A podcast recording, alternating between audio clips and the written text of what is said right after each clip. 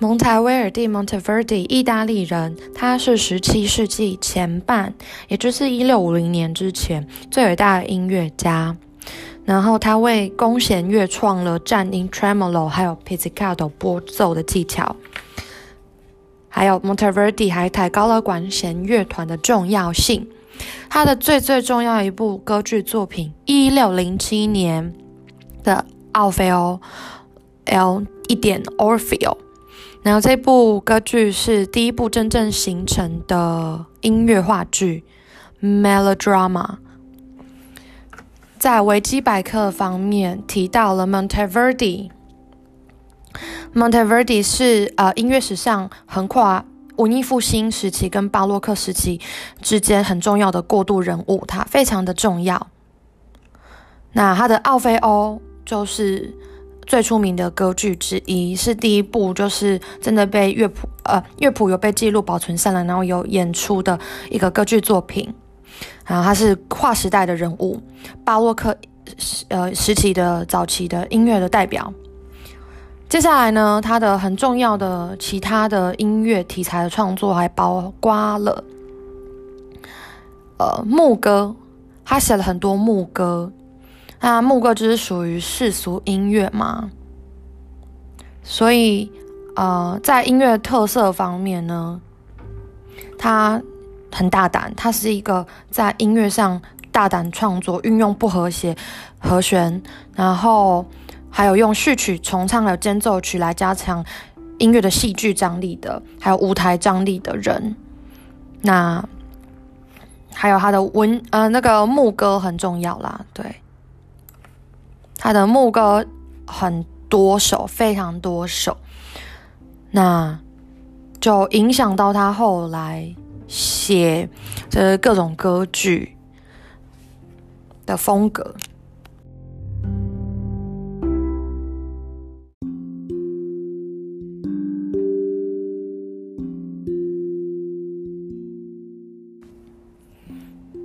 接下来看到卢里 （Luli），他是。意大利裔的法国人，卢利是法国歌剧的创始者，相当重要。他是十七世纪后半法国歌剧还有芭蕾舞剧的 leader。那卢利创两种法国歌剧的类型，一个悲伤，一个比较欢乐。悲伤的是抒情悲剧 （tragedy lyric），tragedy lyric。另外一个比较开心的是芭蕾喜剧 （comedy ballet）。那抒情悲剧 （tragedy lyric） 是用悲剧的剧本。至于芭蕾喜剧 （comedy ballet） 就是话剧跟舞蹈结合。然后很重要的重点就是卢利在歌剧前加入了序曲 （overture）。那这个序曲是用慢快慢，先慢然后再快，然后再慢的方式。那就奠基了这个法式序曲的结构，刚好就跟意式序曲不不一样，就是意式序曲你们很我们很熟悉的慢哎快慢快，就是很重要的结构。接下来在维基百科上的 Lully 呢，他讲到说。卢里呃，虽出生在意大利，但是他一生都为法王路易十四的呃效忠，这样子，所以他是路易十四的爱将。然后他开创了法国歌剧，发展了大很多的经文歌，还有法式序曲。好，另外的重点就是卢利呢。他创作里面最通俗的乐章，通常是这个变奏曲的形式，那是帕萨卡利亚舞曲或者是 Chacan 等等舞曲。然后，卢利的歌剧题材多。呃，取于希腊神话，然后主要表现爱情，还有奇幻奇遇，反映出什么？路易，呃，法王路易十四君权至上的精神，所以他就很听话，就对了。再来，卢利刚刚讲到这个芭蕾舞剧 （comedy ballet），他就是在歌剧里面加入了芭蕾舞，还有合唱，很符合法国人的呃看表演的习惯这样子。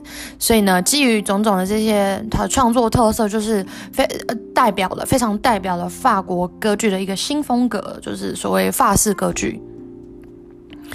那好，所以他的呃另外一个最后一个重点就是他的喜剧芭蕾导致了舞宫廷舞蹈的一次革命。他用这个轻快的芭蕾舞，就是比较 comedy 的方式，比较喜剧的方式，取代了缓慢庄重的舞曲。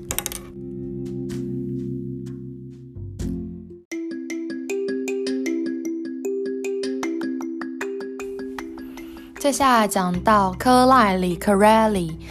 呃，一六五三到一七一三，巴洛克中期的重要人物，意大利人，他是小提琴奏鸣曲的作曲家，那也是弦乐合奏曲很重要的推手，他奠定了大协奏曲 （Concerto Grosso）。的乐器编制，然后把独奏乐器曲，呃，就是它的编制设计设计成三重奏鸣曲，就是 Trio Sonata。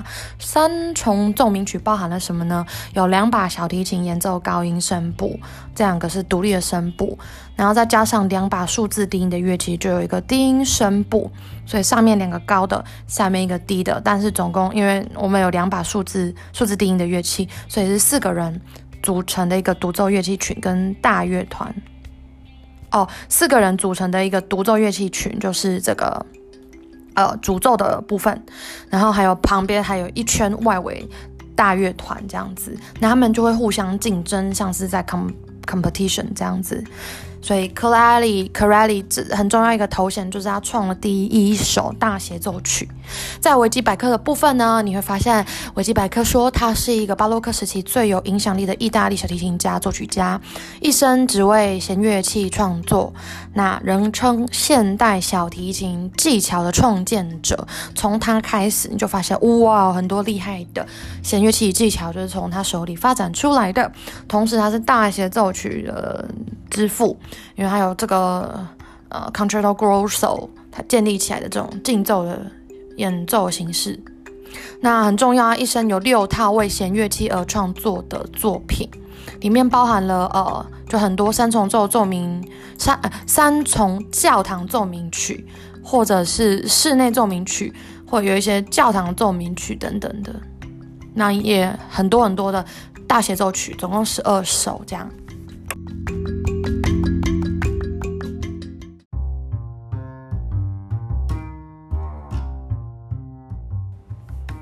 第四位音乐家帕海贝尔 （Pachelbel），一六五三到一七零六，德国人。他是一位风琴家、作曲家，最广为人知的作品是 D 大调卡农曲。在维基百科上提到他的重点包含了巴海贝尔活在一个数字低音的时代。然后他是一个管风琴大师，那帕尔贝尔对于巴赫有很大很大的影响，像是巴赫的哥哥就曾经跟帕尔贝尔学过这管风琴。他一生呢，帕尔贝尔就写了很多教会音乐，因为他是路德教徒，新兴的路德教派作曲呃的音乐家。他的作品包括了重呃重赞歌前奏曲，就是 Choral Prelude，七十八首，很多哦。然后还有三把小提琴跟数字低音的这个 D 大调卡农与吉格，嗯，接下来还有其他的重点，包含了，嗯，他最重要的作品都是管风琴曲这样子，还有最厉害、最广为人知的代表作就是刚刚提到的重赞歌前奏曲。这边再提一下。卡农的一些重点，卡农大概在一六八零年完成的，那它是三部小提琴间隔两小节演奏完全相同的曲调，它的这个结构非常的精致工整。那卡农是一种曲式，字面上的意思就是轮唱的意思。好，另外一个代表作阿波罗的里拉琴 h e x a c o r d u m。Apollinus，这是一首键盘曲哦，键盘曲。那写这个组曲《阿波罗里拉琴》是本来要送给李赫特跟布克斯胡德这两个很厉害的管风琴大师。这样，那阿波罗里拉琴 （Hexachordum Apollinis） 本来是呃，它是由六首不同曲、不同调性的咏叹调还有变奏曲所组成的。结束。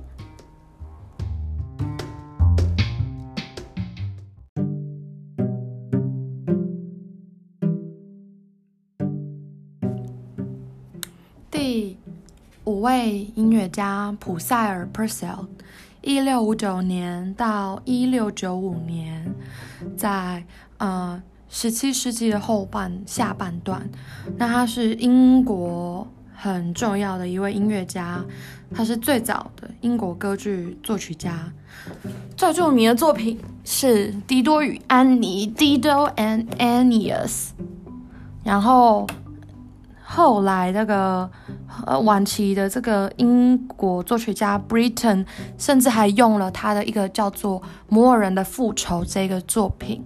的主题来写了一个青呃青少年管弦乐入门，很重要。在维基百科上面提到说，Purcell 他是巴洛克时期英国作曲家，大量的吸收了法国和意大利的音乐特点哦，然后集大成，把法国跟意大利融合起来，变成自己的英国风格，创作出呃专属于他们自己英国的巴洛克音乐。那英国英国最伟大的音乐家之一，因为为什么呢？就是自从 Purcell 之后，一直要到二十世纪初的 Elga，。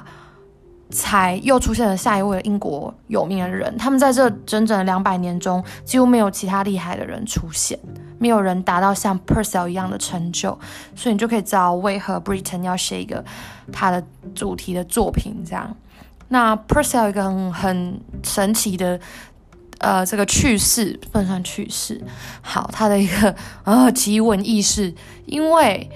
他有一次因为夜归，然后就被他的老婆被关在门外面，然后因为太冷，他就感冒就冻死了。Oh my god，好荒唐哦！好的，请你最后就记得他的《狄多与阿尼亚斯》就是一个英国最著名的歌剧之一。拜拜。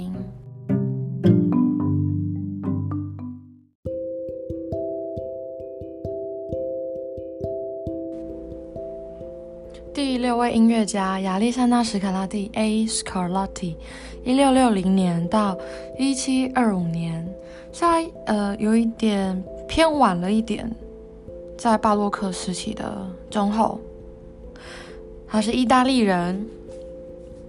首先，这个老史卡拉蒂他确立了拿破里歌剧乐派的形式。在声乐的方面，Scarlatti 他用了 aria aria da capo aria da capo 抒情调的形式来写曲子，写声乐曲。那也跟 ABA 的曲式 ABA 的曲式结构结合。在器乐方面。Scarlatti 他用很创新啊，然后不同于威尼斯风格的方式来写他歌剧中的管弦乐。Scarlatti 还非常大胆使用各种乐器，让很多乐器在乐团中都很有它的独特性、独立性。那他也有呃写这个独奏乐器的独奏，在啊管弦乐里面。然后 Scarlatti 他还创立了。意大利歌剧的序曲的形式，意大利歌剧叫做呃序曲叫做 Symphonia，原意应该是管弦乐的意思。那它的三乐章就是快慢快快慢快的方式。那这个意式歌剧序曲就成为整个十八世纪歌剧作曲家所依循的这一个呃结构。那接下来讲到 Scarlatti，他在历史上定位就是以歌剧还有清唱剧著名。看一下这个野鸡文哈，野鸡文没有讲讲太多。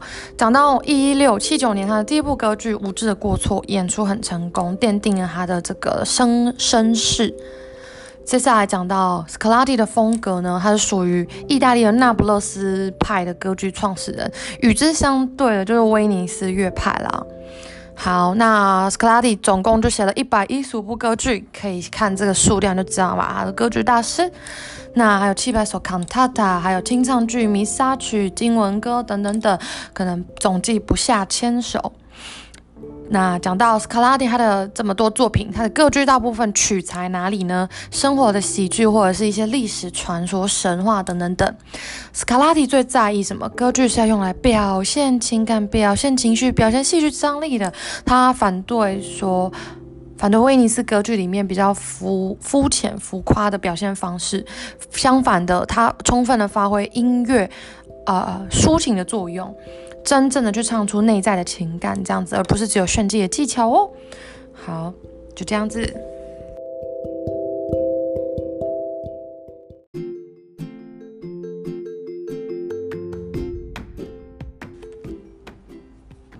到了第七位，库普兰 A. c o p r i n 一六六八到一七三三，法国人 c o p r i n 是法国最重要的风琴家、作曲家之一。然后到了后来，Impressionism 的拉威尔 Ravel，甚至为了纪念他，还写了一组钢琴曲给他，名字就叫做《库普兰之墓》。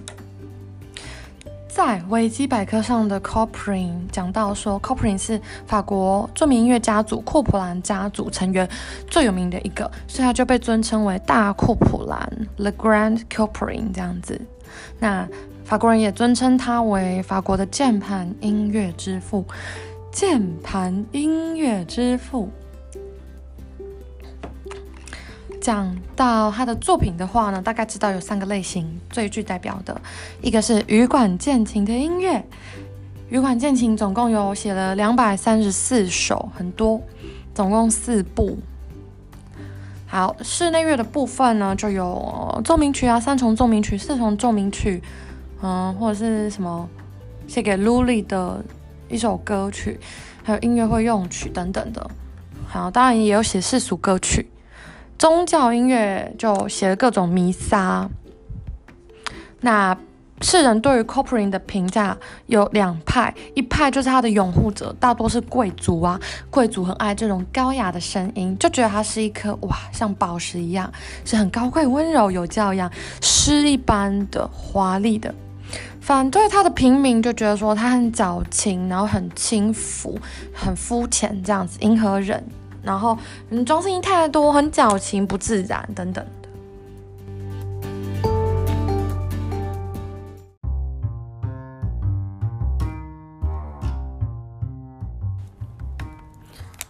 接下来是第八位作曲家维瓦蒂 （Vivaldi），一六七八年到一七四一年。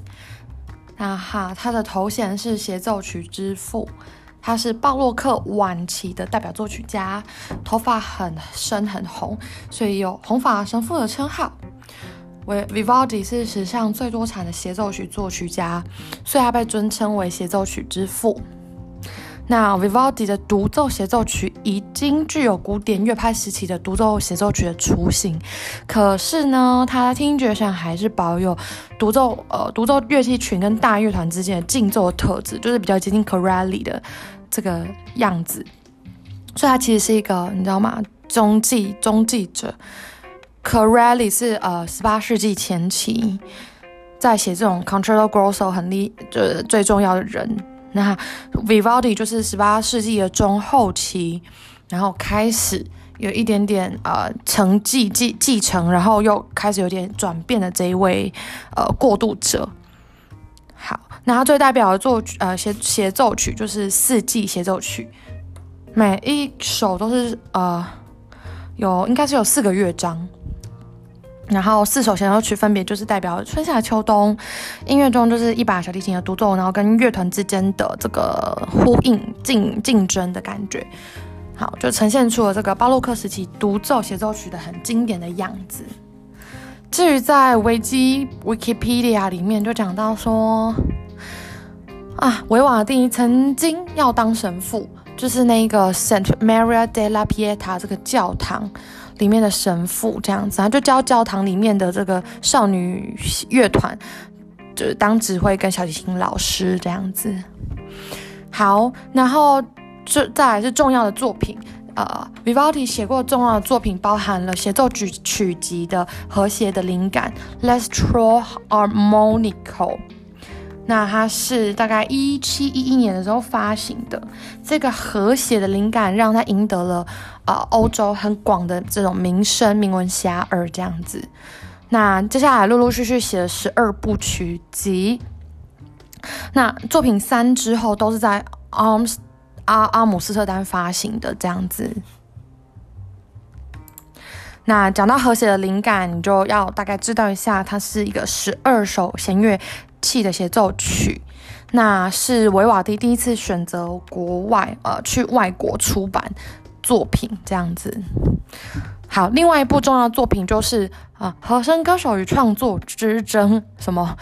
The Two cemental del armonia e del invention，blah blah blah，很难念的一个作品，在一七二五年的时候发行的，里面包含十二首协奏曲，其中最著名的前四首就是四季啦，La quattro stagioni，好难念呐。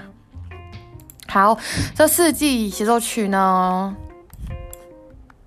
就是在一七一八年到一七二零年的时候创作的哦，这样子。那里面的第一首来大概快速的 run 过去，春，La Primavera，春就是一大调，然后 O P 八，里面有三个乐章。第二首夏，Let's start，Let's start，呃，G 小调，O P 八，然后一样三个乐章。第三首。秋天，La Duno，F 大调，然后一样三个乐章。最后一首冬，L'inverno，F 小调，一样三个乐章。那这四首协奏曲分别都各有一。首这个十四行诗，十四行诗，作者是不详的，也有可能有人说是 Vivaldi 自己原创的十四行诗这样子。那分别就对应了春夏秋冬各种不一样的呃季节情境的这个十四行诗哦，很特别。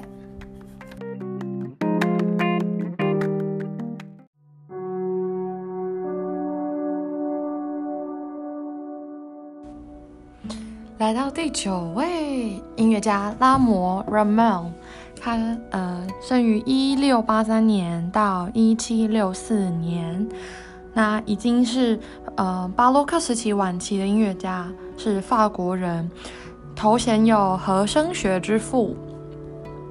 拉摩被尊称为法国音乐史上最伟大的歌剧。作曲家之一，他使得法国的歌剧真正向前迈进。那他有一个很有名的著作，是一七二二年完成史上一本最早的和声学教本《Traité de Harmonie》。好，他建立了和声学的理论系统。那就有说法是说他是卢利之后最伟大的法国歌剧作曲家，这样子。那呃还有一些重点，包括他在理论呃这个和声理论的贡献很多。他呃在自然音响体系上的基础呢，建立了现代和声体系和古典转调的程序。那还有另外一个哈著作叫做《音乐理念音乐理论的新体系》，是一七二六年的著作，这样子。那还有他的代表作品，包括了这个第一部歌剧《西坡吕托斯与阿里奇埃》，在一七三三年的时候公演。然后其他作品还包括了歌剧、芭蕾《殷勤的印第安人》，歌剧呃《双子星卡斯托与波吕克斯》，哈哈，还有陆陆续续写了赫尔伯的。节节日，还有达尔达诺斯，还有纳维尔公主等等等。好，结束。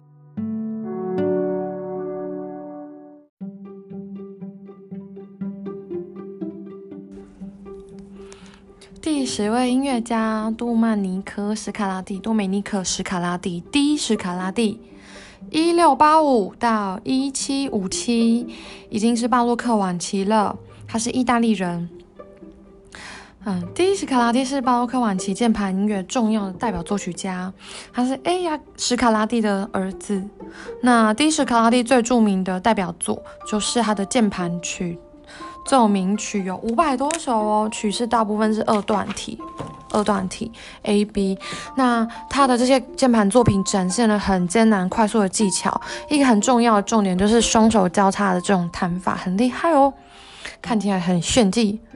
那通常这个曲子里面就会出现这个很重要的西班牙响板或者是吉他的模仿音型，响板或吉他都是西班牙的代表。别忘了，我们的第一斯卡拉蒂是有在西班牙混过的哦。那第一斯卡拉蒂他的作品编号主要就是分为 A 呃不是讲错 L 或者是 K 两种 L 或者是 K。再来看一下剩下的。Wikipedia 上面讲到的，呃，斯卡拉蒂的重点，他的这五百多首奏鸣曲哦，大部分都是这个古钢琴或者是羽管键琴啊。那它还是有少量的弦乐合奏跟管风琴作品，还是有弦乐跟管风琴啦。但主要就是那五百多首很重要的斯卡拉蒂奏鸣曲，好，后来都用钢琴弹的这个古钢琴的键盘乐器作品。好，讲到斯卡拉蒂，就还是要提一下他在呃西班牙或葡萄牙这些经历。斯卡拉蒂在一七一九年的时候来到葡萄牙里斯本，那就遇到葡萄牙公主，叫做玛利亚巴尔巴拉，教他音乐，这样教他钢，呃，就是大键琴、古钢琴。那后来就有离开了这个葡萄牙，然后他在罗马结婚。那陆陆续续也有来到这个塞维亚，西班牙塞维亚这样子。那在西班牙塞维亚的期间，也有学到关于 flamenco 的一些知识。难怪你可以在他的 symphony 就是里面找到响板或者是吉他这种音型，因为他是有在西班牙混过的哟。后来他又跑到马德里，哇，也是西班牙的大都市，那继续当这个玛利亚，就是葡萄牙公主的乐师这样子。后来这个巴尔巴拉公主是嫁给西班牙皇室，就是葡萄牙公主玛利亚巴尔巴拉嫁给西班牙皇室，公主后来就变成西班牙女王喽。好，那后来斯卡拉蒂在的二十五年，哇，漫长的。二十年间，就主要留在西班牙，西班牙，所以你可以想象，难怪他就是带着一个西班牙的风格这样子。那差不多是这样子哦。一个最后的小小的提醒就是，斯卡拉蒂还有一个好朋友，他跟阉人歌手法里内里是一个好很好的关系这样子。那法里内里后来也是跑到这个马德里，受到马德里西班牙王室赞助的意大利人。好。所以你可以想象，嗯，那个时候的西班牙、葡萄牙应该是对这个意大利的这些音乐家很好，就是很重视他们。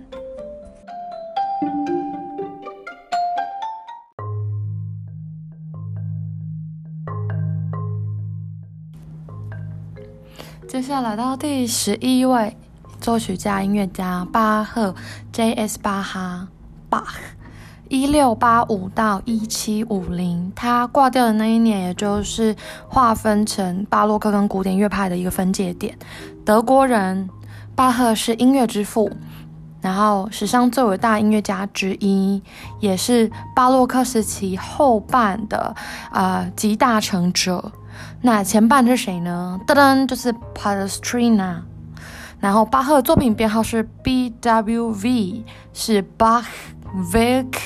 V e z e i g n i s v e z e i g n i s B W V Bach Werk v e z e i g n i s 大致我们把巴赫的创作分成三个时期，就是鼎鼎有名的威马 （Weimar） 跟科登 （Cotton） 跟莱比锡 （Leip Leipzig）。第一个威马时期。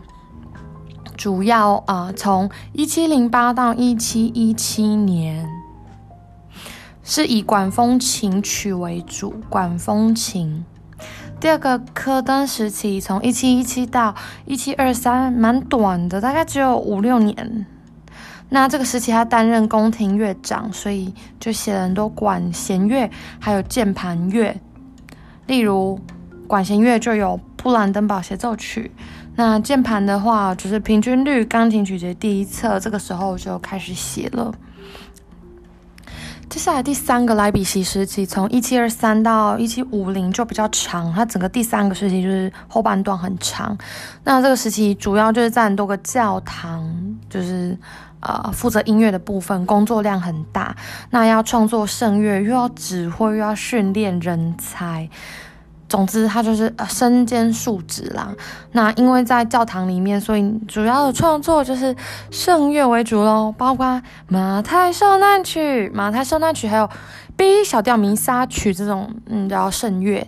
好，还有很多清唱剧的作品。来看一下他，诶，这个时期的代表，呃，种种的代表作品，包括了管风琴曲。管风琴曲主要第一个时期，威马时期写很多，包含了圣咏前奏曲 （Choral Prelude）。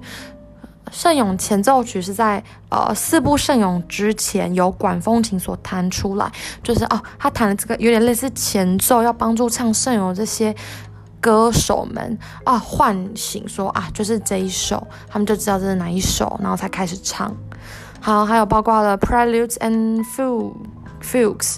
前奏与副歌这样，好，再来第二个协奏曲的话，布兰登堡协奏曲就是鼎鼎有名的，有六套布兰登堡协奏曲。在钢琴的话，有法国组曲、英国组曲啊，还有 Partita 组曲，这个都是你以前有弹过的，总共六组。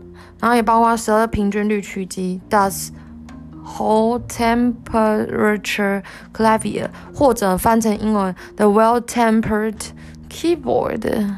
那这两个就是被誉为钢琴的旧约圣经。再还有郭德堡变奏曲，郭德堡变奏曲也很重要哦，也是钢琴曲。然后还有创意曲啦，最熟的二三声部创意曲各有十五首。OK，往下再来神剧的部分，记得 Bach 还是有写一首 Christmas Oratorio 圣诞神剧。但他没有写歌剧，神剧就是不演戏，然后就是在台上，然后穿的朴素，就是没有演戏，然后唱就是唱声乐这样。下一个清唱剧呢，由贝呃呃 Bach 有写清唱剧，一首是咖啡，据说爱喝咖啡，另外一首叫农民清唱剧。接下来最很重要的还有那个受难曲啦，最总共有五首受难曲，五首受难曲，最有名的是马太受难曲 Saint Matthew Matthew Passion。嗯，那他一直到很晚，就是已经过世的七十年吧，一八二七年才由孟德尔颂指挥演出，在此之后，大家才开始回来重视巴哈的这个音乐创作成就，这样。好，这后面有几个重点，包含了他有一些呃晚期很伟大的作品，但我们很少去听，就是例例如钢琴曲音乐的奉献 （musicalix offer） 或者是 musical offering，音乐的奉献是一个钢琴作品。好，关于这个作品呢，还有一些些重点，它是。啊，一组卡农和副格的键盘曲集，所以有包含卡农还有副格哦。整个作品是一段六声部的迪切卡。那他是因为普鲁士的王呃国王腓特烈二世指定要他创作的。所以这首写完就是，总之就是给普鲁士二世这样子。那所以巴赫也把这一段这个音乐奉献的旋律称作一个普鲁士风格，呃，普鲁士副歌这样子，里面有卡农跟副歌。好，还有另外一个很重要的就是曲系，呃，副歌对副有讲到的副歌的艺术很重要，就是他死前最后一首写到一半就挂掉，叫做 d e c u 或者是 The Art of Fugue，关于它这个副歌的艺术的重点是，啊，巴赫他没有指定乐器，那未完成，所以后来的人，啊，他们可能会用各种乐器来演奏这样子。那这个作品的目的呢，在于尽可能去深度挖掘复音音乐。对位法的所有可能，所有对位副歌，所有技法，所有可能，所以相当的伟大。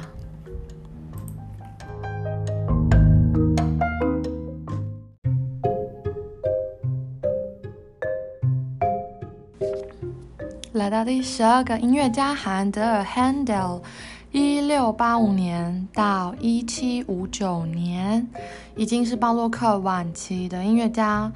Handel 是德裔英国人，虽然是德国人，但是大部分或者是成名都在英国。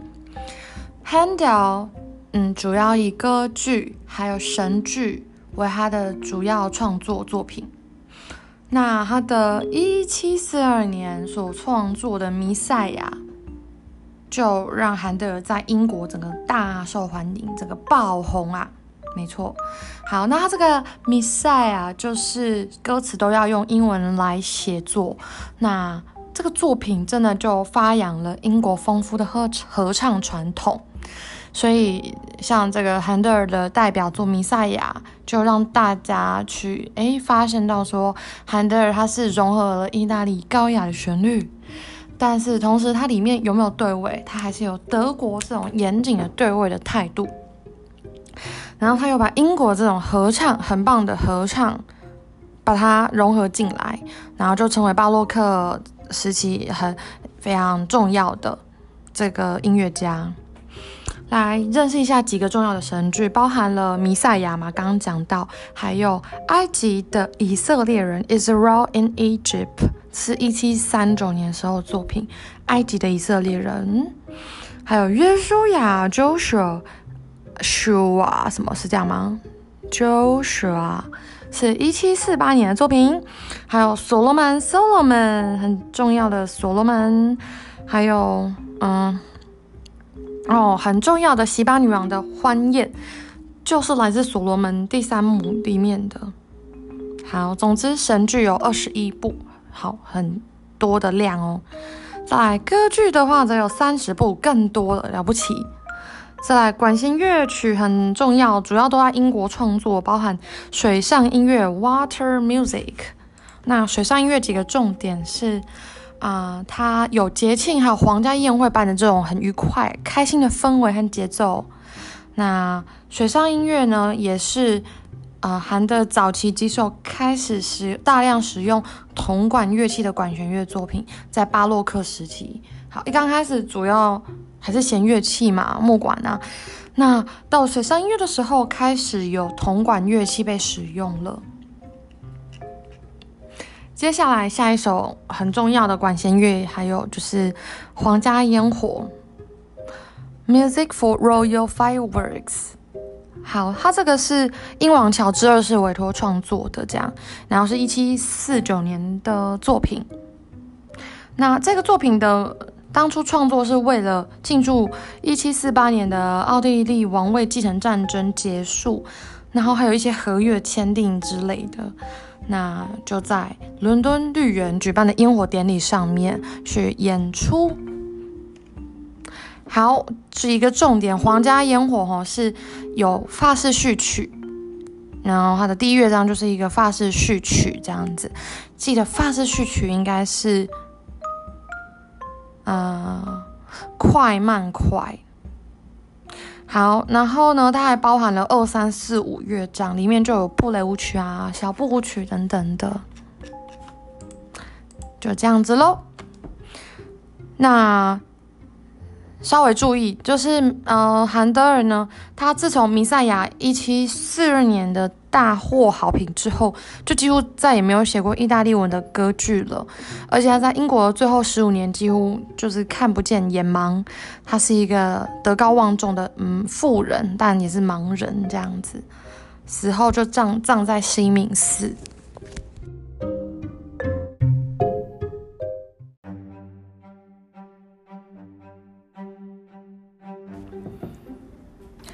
看到第十三位音乐家 Tartini，，呃，一六九二到一七七零，已经是巴洛克的后期，还有古典时期的前期了。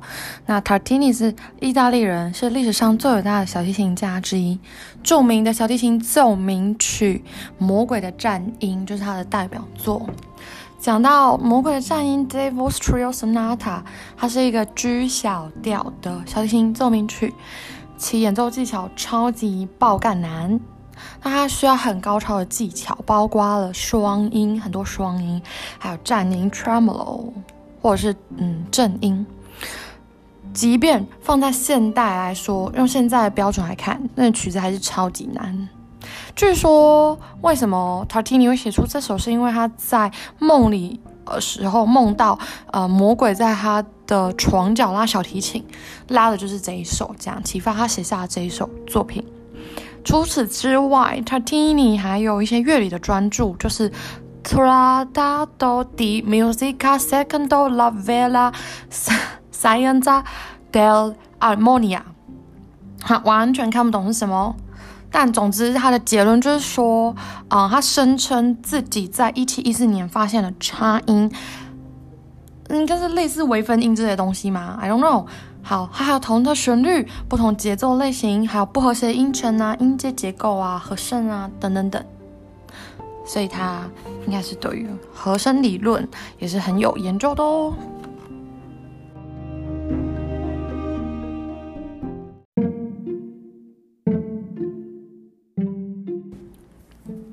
现在看到最后一位，第十四位作曲家 Pergolesi。Pergolesi，一七一零到一七三六，寿命很短，只活了短短二十六年。天呐，英年早逝。好，Pergolesi，意大利人，他最著名的作品是喜歌剧《管家女仆》，还有另外一首是哦临终前所作的《圣母道歌》。《圣母道歌》是十八世纪的经典音乐作品。那这个《圣母道歌》。